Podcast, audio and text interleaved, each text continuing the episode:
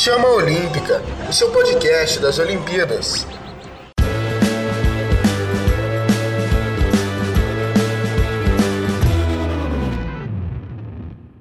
Oi, pessoal, tudo bem? Esse é mais um conteúdo do Chama Olímpica. Eu sou Guilherme Pita e hoje nós vamos falar sobre o impacto econômico do coronavírus e do adiamento das Olimpíadas para o Japão. Para responder as perguntas, nós convidamos José Rita Moreira. Ele é economista e sócio do grupo BLB Brasil. Muito obrigado por aceitar nosso convite. Seja bem-vindo, José. Prazer estar aqui com vocês. Vamos tentar esclarecer aí Bom, as Olimpíadas de Tóquio foram até então as mais caras da história, né? Já foram gastos 11,5 bilhões de euros. E um grande problema desse momento é que esse alto investimento não vai ter tanto retorno, já que o turismo e o consumo, né, dos turistas, dos visitantes, são uma maneira de angariar recursos. Como vê a principal característica desse momento no cenário econômico? Quanto tempo para driblar essa crise, esses probleminhas? Olha, é importante registrar o seguinte: uma Olimpíada, ela é muito mais do que esporte, muito mais do que visitação, ela é visibilidade. Se espera que uma Olimpíada que tenha visibilidade é vender o país para outras entidades, através das redes de TV, pela internet. Todo o país tem muito interesse em trazer a Olimpíada para si, pela visibilidade que ela proporciona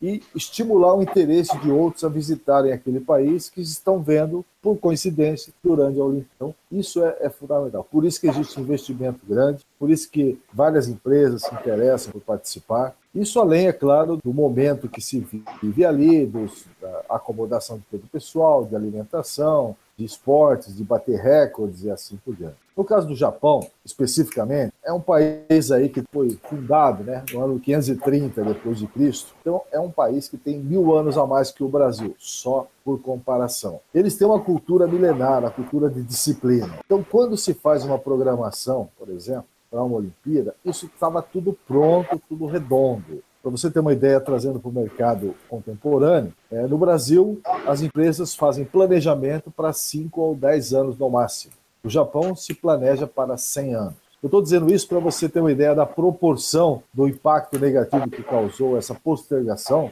que é algo que já vinha sendo planejado há muito tempo. Porém, neste momento, a tendência é que haja uma reversão aí, tão logo realmente se acontecer a Olimpíada no início do ano aí de 2021. Início não, né? Está sendo programado para ser 2021, enfim. Quando acontecer, boa parte, é claro, de tudo que se esperava de visitantes, etc., ainda não vamos ter, porque não temos a vacina, não temos as condições fitossanitárias necessárias para poder reverter isso.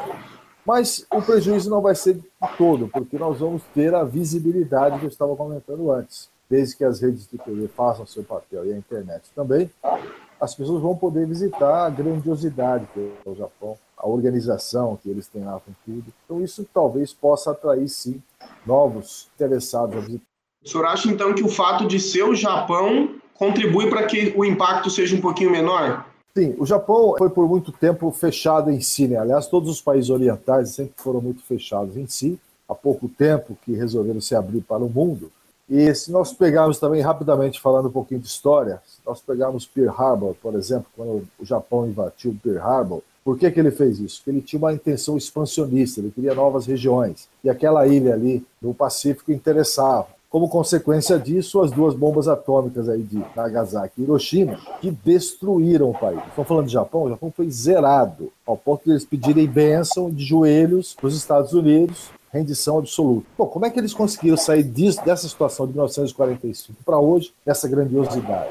Dois investimentos fundamentais que isso serve muito para a garotada que está começando: investimento em educação e tecnologia. Isso fez a diferença no país. Isso aliado à cultura de disciplina que eles têm, de rigor, de prestação de serviços, de cumprir palavra, de honrar palavra, tudo isso junto transformou o país no que nós estamos vendo isso. Há pouco tempo eu estava passeando na, na, Quinta Avenida em Nova York, e se você reparar bem, grande parte dos prédios estão sendo comprados por japoneses.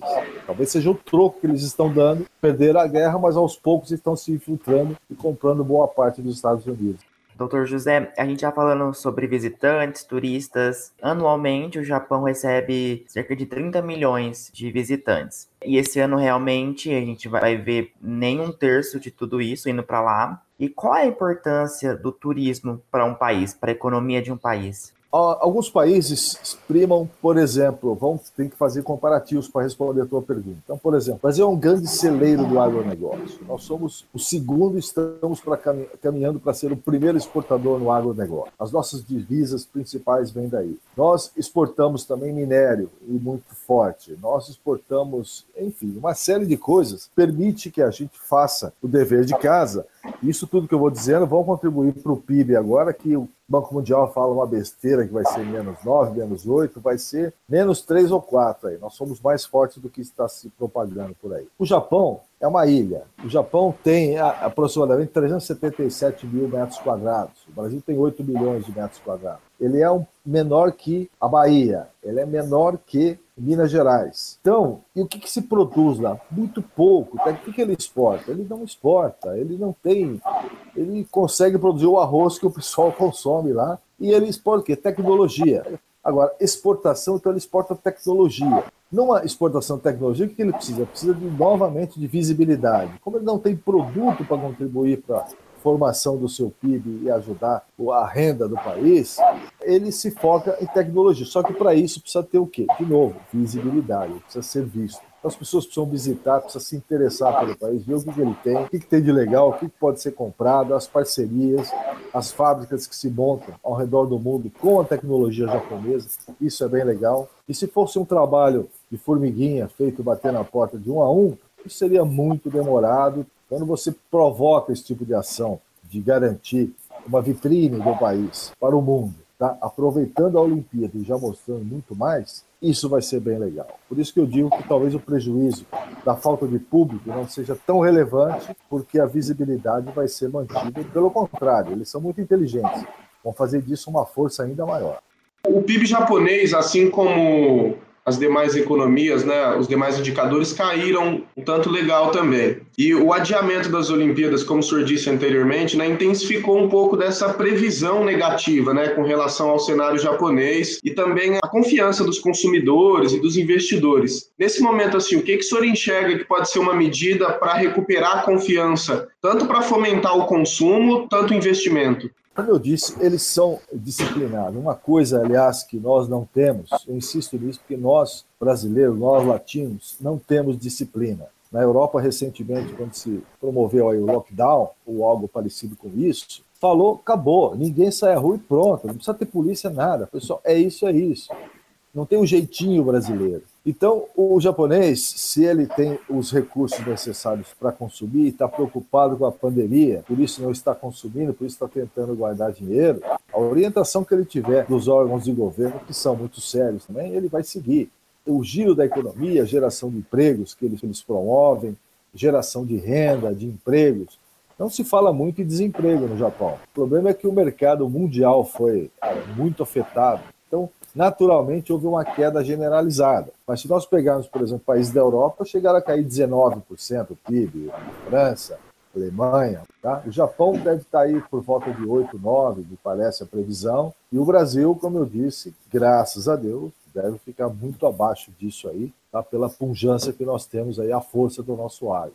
Então, a questão de consumo, eu acho que não é uma coisa individual, é uma coisa coletiva. O sentimento de consumir é coletivo. Na medida que haja uma percepção de que devemos comprar para poder girar a economia, não precisamos guardar dinheiro porque o pior já passou, o pessoal vai e consome mesmo. E eles fazem muito bem esse papel. É claro que passou a ter uma miscigenação de raças aí, porque hoje o Japão também tem muito latino, tem muito americano, muito europeu lá no meio, e isso pode distorcer um pouco esses valores que eu disse, né? Mas, fundamentalmente, eu não vejo muito com eles. Vão sair muito rápido assim como saíram da Segunda Guerra, por isso que eu fiz o paralelo, vão sair dessa também muito mais fortes. Doutor, pelo fato de adiar e ter uma perspectiva de queda do PIB, isso deixa os investidores meio receosos. Como o senhor acha que o Japão vai lidar com isso? Quais medidas podem ser tomadas para estimular novos investimentos? No mercado corporativo, investimento é sinônimo de resultado. Todo investimento que é feito é baseado no resultado que tipo de resultado eu vou ter. Aí eu enxergo um investimento. Vou convidar alguém para jantar na minha casa. Tá, que tipo de retorno eu vou ter com isso? O retorno de, é de satisfação, ou vou tentar fechar um negócio, ou algum tempo eu vejo, através dele eu vou chegar uma outra pessoa que eu estou querendo e tal. Resultado. No dia, todo o dia a dia nosso é com base de investimento e retorno. O investidor, o que, que ele vai procurar enxergar numa hora como essa? Bom, Japão, é o seguinte, não vai ter, vai ter um terço do público que você falou. O que, que você sugere de resultado? Como é que você pode responder pelos resultados? E aí, o país pode dar benefícios adicionais que, se não forem atingidos no curto prazo, eles podem se estender no médio prazo. Por exemplo, algum tipo de isenção no país para que os países, para que as empresas lá se instalem, algum tipo de benefício fiscal, tá? Para poder, tipo as operações que ocorrerem lá ficariam livres de impostos, por exemplo, dar prioridade para empregos de alguns núcleos que forem sugeridos pelos investidores, tá? Dar garantias. Existe alguma coisa até mais arriscada. Se você não atingir 90% da sua meta de retorno investimento, eu vou bancar o restante. Então, o risco seu é zero. Existem várias formas de se tratar isso. Agora, os investidores também eles estão enxergando, né? Como eu disse, esse mercado corporativo ele se fala muito, ele é muito intenso. Então, eles mesmos vão perceber que tipo de retorno podem ter. Então, o investidor pensa dessa forma, pensa grande e ele está estudando com essas mudanças aí, com os novos follow drives, né, com as novas alternativas que surgem, que tipo de resultado eu posso ter a partir do investimento.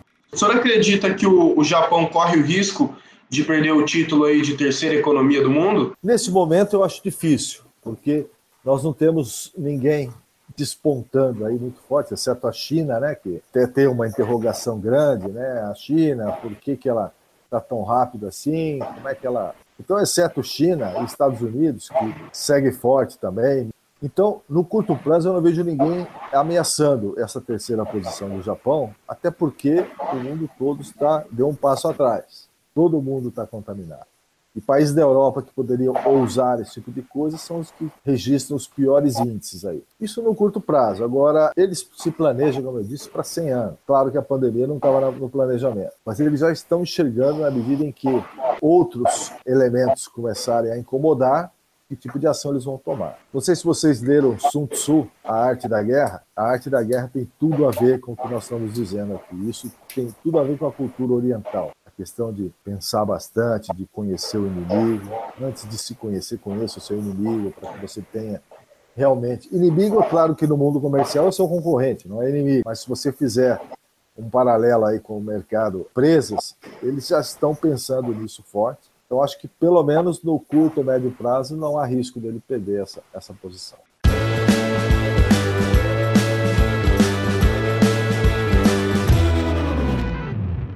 É isso, gente. O papo de hoje foi com José Rita, economista e sócio do grupo BLB Brasil. Agradecemos sua audiência e até o próximo Chamolim. Tchau, tchau.